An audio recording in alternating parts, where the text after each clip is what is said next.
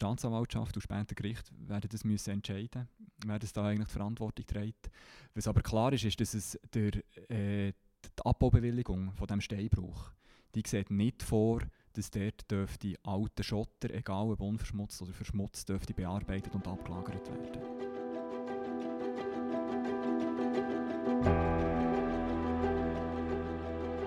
Heute geht es bei uns um einen Umweltskandal im Berner Oberland. Es geht um eine der grössten Baustellen der Schweiz, um Baufirmen, ein touristisches Juwel im Berner Oberland. Dort hat nämlich alles angefangen mit dem Tod von Tausenden von Forellen im Blausee. Am Tourismus-Hotspot im Kandertal hat es angefangen und über das, was er alles passiert ist, wollen wir heute reden. Darum ist der Mario Saschwander bei uns. Er hat den Krimi mit aufgedeckt für die Berner Zeitung. Marius, merci vielmals, bist du da. Hallo. Hallo zusammen, merci ja.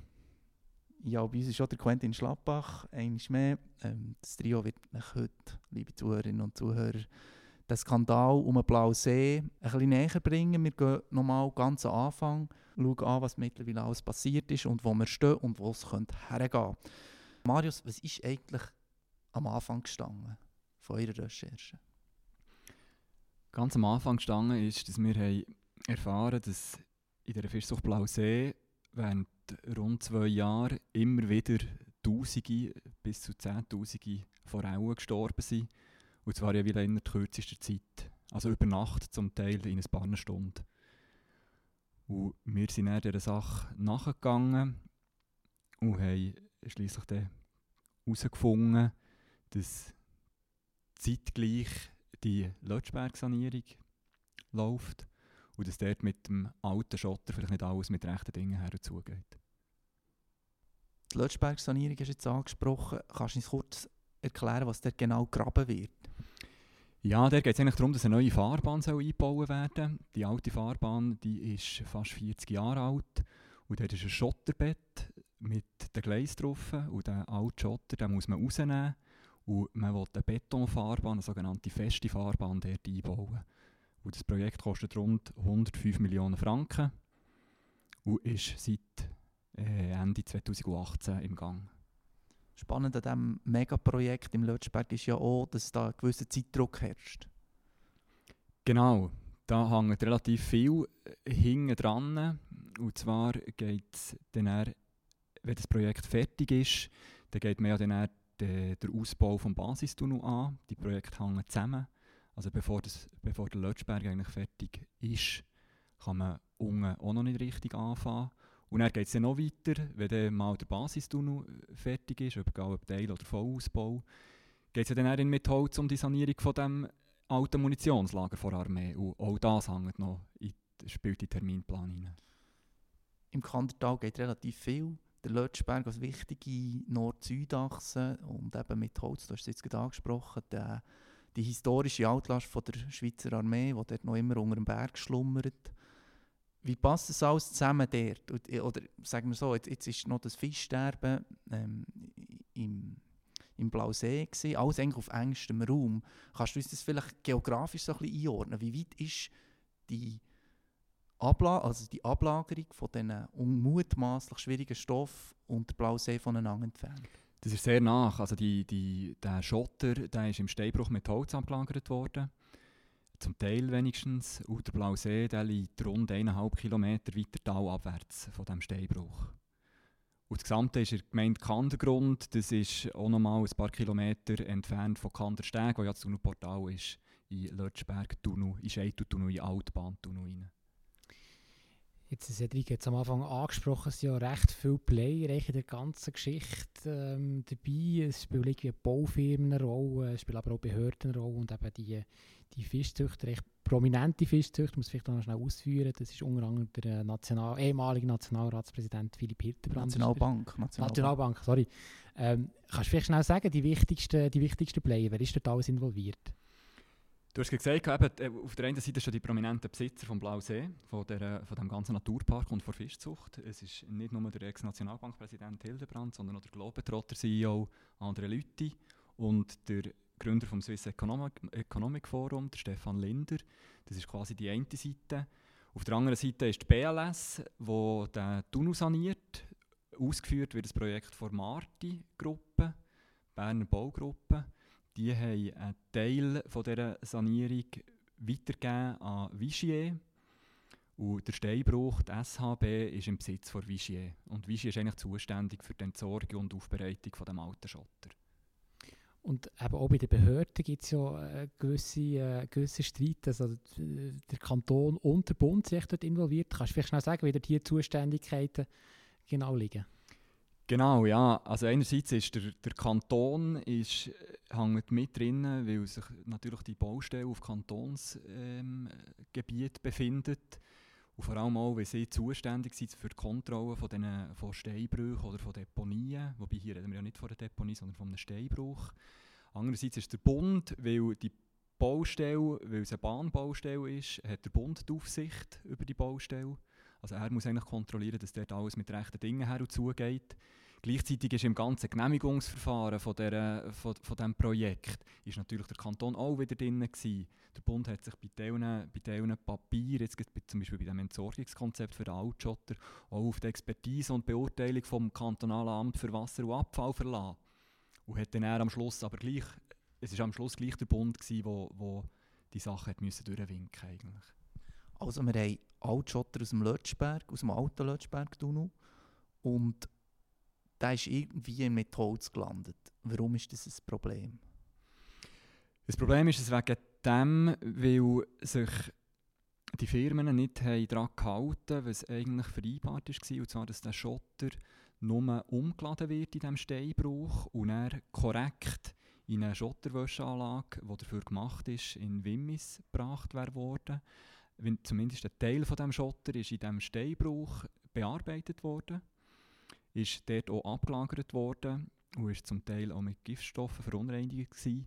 Und der Steinbruch, das ist keine Deponie, die ist in keiner Art und Weise ist gegen, gegen Umweltgift geschützt, befindet sich noch in, einer, in einem Grundwassergebiet, also in einer Gewässerschutzzone. Und die geologische Situation ist relativ speziell dort, weil, es, das ein riesiges Steinschlaggebiet war. Ähm, ist der Untergrund sehr gross, blockig. Das heisst, das Grundwasser fließt extrem schnell dort und ist auch sehr durchlässig. Also wenn da irgendwelche Stoffe, die äh, nicht dorthin gehören, von oben, äh, die können relativ schnell und einfach ins Grundwasser diffundieren, sagen Experten. Vielleicht nochmal, was ist denn eigentlich, wieso ist überhaupt das Gift da involviert? Ich meine, wir reden von irgendwelchem Schotter, wo man, wo man von einem Zuggleis weggenommen hat. Was ist dort überhaupt drauf auf diesem Schotter? Der Schotter der ist 40 Jahre in diesem Tunnel gelegen und dort sind Züge drüber gefahren. Dort sind, das ist, zum Teil ist es Abrieb von den Bremsen. Zum Teil sind es Giftstoffe, die von den Schwellen, von den Holzschwellen, die sind behandelt mit zum Teil krebserregenden Stoffen, sogenannte PAK. Auch das kann zu Verunreinigungen führen auf dem Schotter. Und es ist eigentlich vor allem der Feinstaub zwischen dem Schotter, wo, wo ein Problem ist. Und der, der kann giftig sein. Es ist auch die Feinfraktion, die zum Teil ist im Steinbruch deponiert wurde.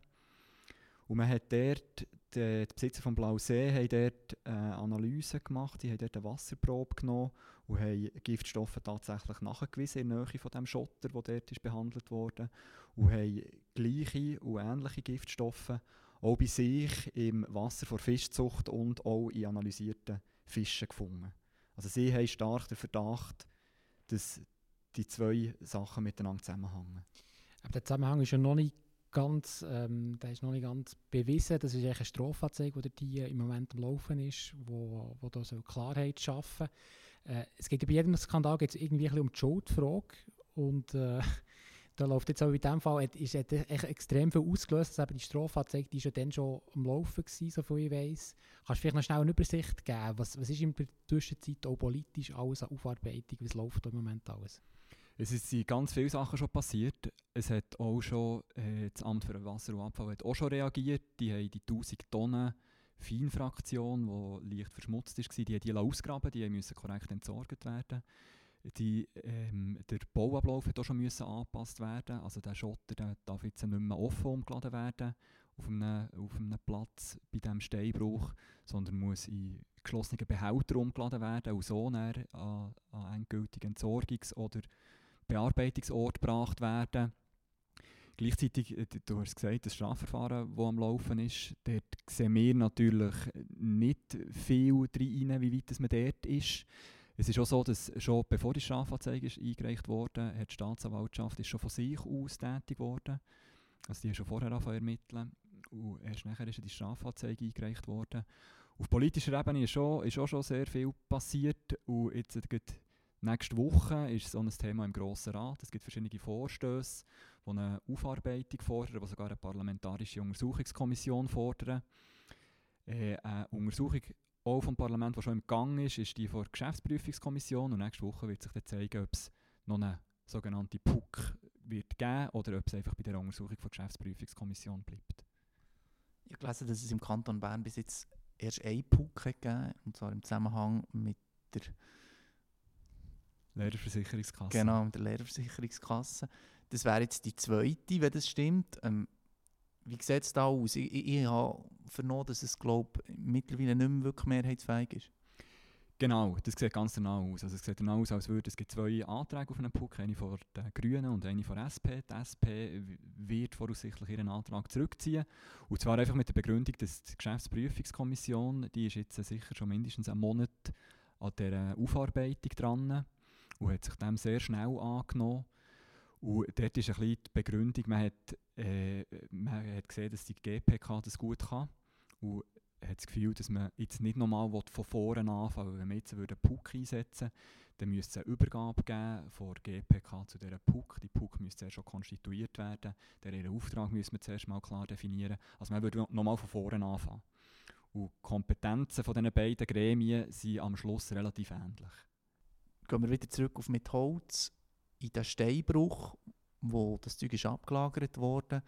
Wer ist in deinen Augen eigentlich der Böse? Ja, das ist eine ganz schwierige Frage. Also, äh, wie gesagt, das Strafverfahren ist im Gang und äh, die Staatsanwaltschaft und später Gericht werden das müssen entscheiden, wer das da eigentlich die Verantwortung trägt. Was aber klar ist, ist, dass es der, äh, die Abbaubewilligung von dem Steinbruch, die sieht nicht vor, dass dort dürfte alte Schotter, egal ob unverschmutzt oder verschmutzt, dürfte bearbeitet und abgelagert werden. Das ist nicht erlaubt an diesem Standort. Das sagt der Kanton klipp und klar, das darf man nicht.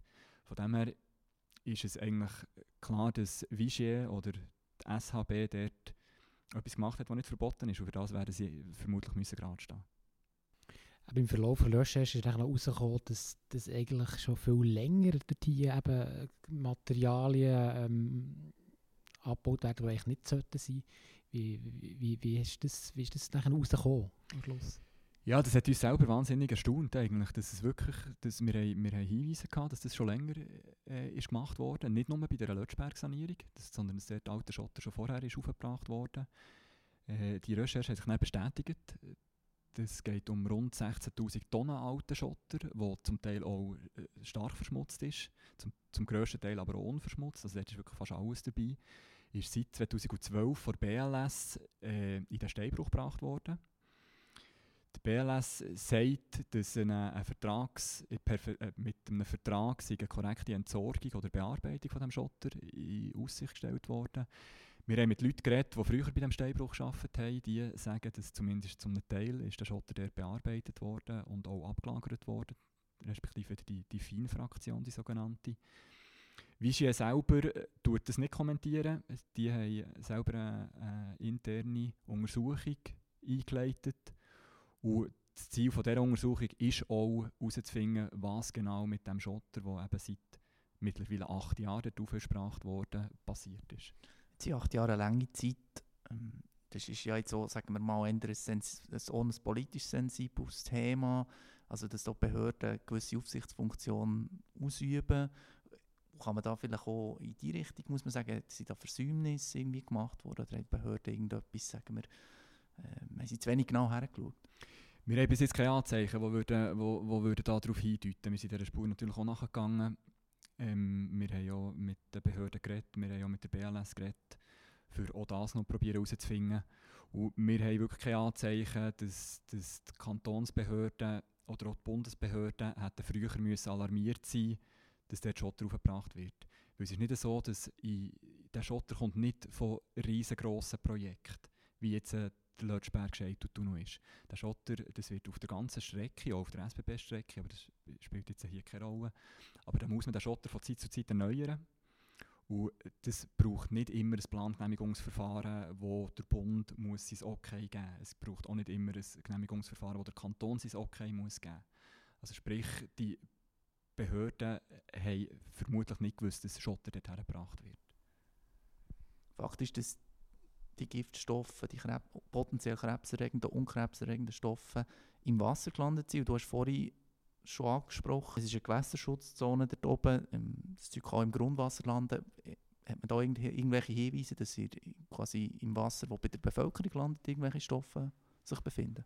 Nein, das hat man nicht. Man hat das natürlich alles abgeklärt. Man hat verschiedene Messungen genommen oder gemacht und hat keine äh, Giftstoffe im, im Trinkwasser gefunden. Man hat auch nachher keine Giftstoffe mehr im Grundwasser gefunden. Es ist ein bisschen, das Problem ist ein bisschen, dass es, es, man redet von dem First Flush-Effekt. Also das heisst, wenn man jetzt dort die, den Schotter hat, dann ist beim ersten Regen wird der grösste Teil von diesen Giftstoffen weggewaschen. Und das kann zu einer offenbar, gemäss den Spezialisten, kann das zu einer relativ hohen Konzentration, zu so einem Schwall führen, wo äh, das Grundwasser könnte äh, vergiftet sein und da ist dann auch mal wieder durch. Aber man hat, nie, man hat nie im Trinkwasser irgendetwas gefunden. Auch sonst im Grundwasser hat man nichts mehr gefunden. Und uns haben auch Spezialisten gesagt, dass es je weiter runter, dass man im Tal kommt.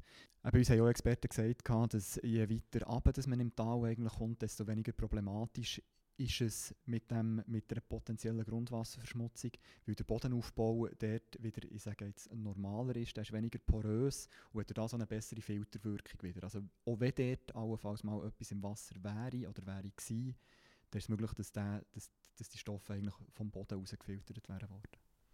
Jetzt ist es so, wenn jetzt dort nicht die, die Fischzucht wäre, wäre das auch eigentlich alles niemals äh, auf, also als Licht gekommen. Ja, kannst du vielleicht eine Einschätzung geben? Ist das, ist das Verhalten quasi, eben, wenn jetzt blöderweise gar nicht Fischzucht in der Nähe ist, passiert das im ganzen Land oder kann man da, kann man da keine, keine Einschätzung geben? Ich kann das zu wenig beurteilen. Ich weiß es nicht. Ich, ich, kann mir nicht vorstellen, dass das ein Zufall ist, aber ich, ich kann da keine qualifizierte Einschätzung dazu geben. Aber es ist genau so, wie du sagst. Wenn die Fischzucht nicht wäre der gewesen, dann hätte man das auch nie herausgefunden. Und es ist, nach wie vor ist es nicht also das muss man vielleicht auch noch sagen, es, es gibt die Indizien, die darauf hindeuten, dass, dass es da einen Zusammenhang gibt, aber eben, der ist, der ist noch nicht bewiesen. Und Vigier bestreitet es natürlich auch, dass Giftstoffe von, ihrer, von ihrem Steinbruch ins Wasser sind gelangt. Aber es ist unbestritten, dass eben belastetes Material ist deponiert worden genau. dort. Das ist, genau. Kannst du vielleicht noch schnell einen kleinen Ausblick geben? Jetzt, du bist seit äh, Wochen eigentlich an der Recherche, also nicht die ganze Zeit, aber oft. Wie, wie, wie hast du die Zeit erlebt? Eben, es ist nachher noch extrem viel Schuss vorgekommen, muss man noch sagen. Eben die ganze Kostenexplosion dort am Lötschberg bei der Sanierung, wo BLS im Moment stark beschäftigt. Ähm, das ist jetzt auch noch dazugekommen. Wie, wie hast du die Zeit erlebt? Äh, jetzt die, eben, du bist schon recht äh, stark involviert dort. Ja, es war eine sehr intensive Zeit, gewesen. es war eine anstrengende Zeit. Gewesen. Es war aber auch sehr eine spannende Zeit. Gewesen.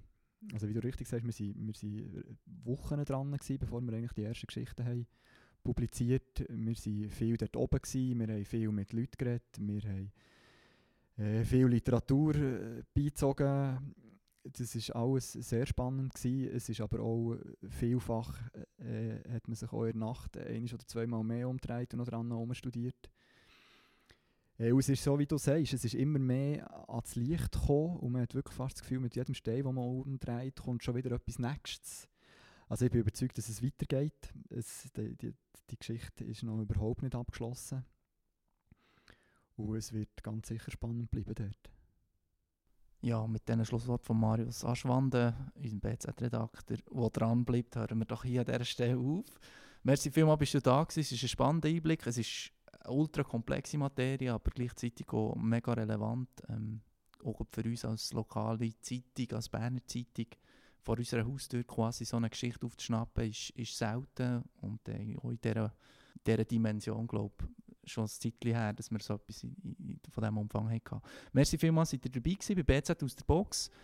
Wir hören uns in einer Woche wieder. Bleiben gesund. Ade.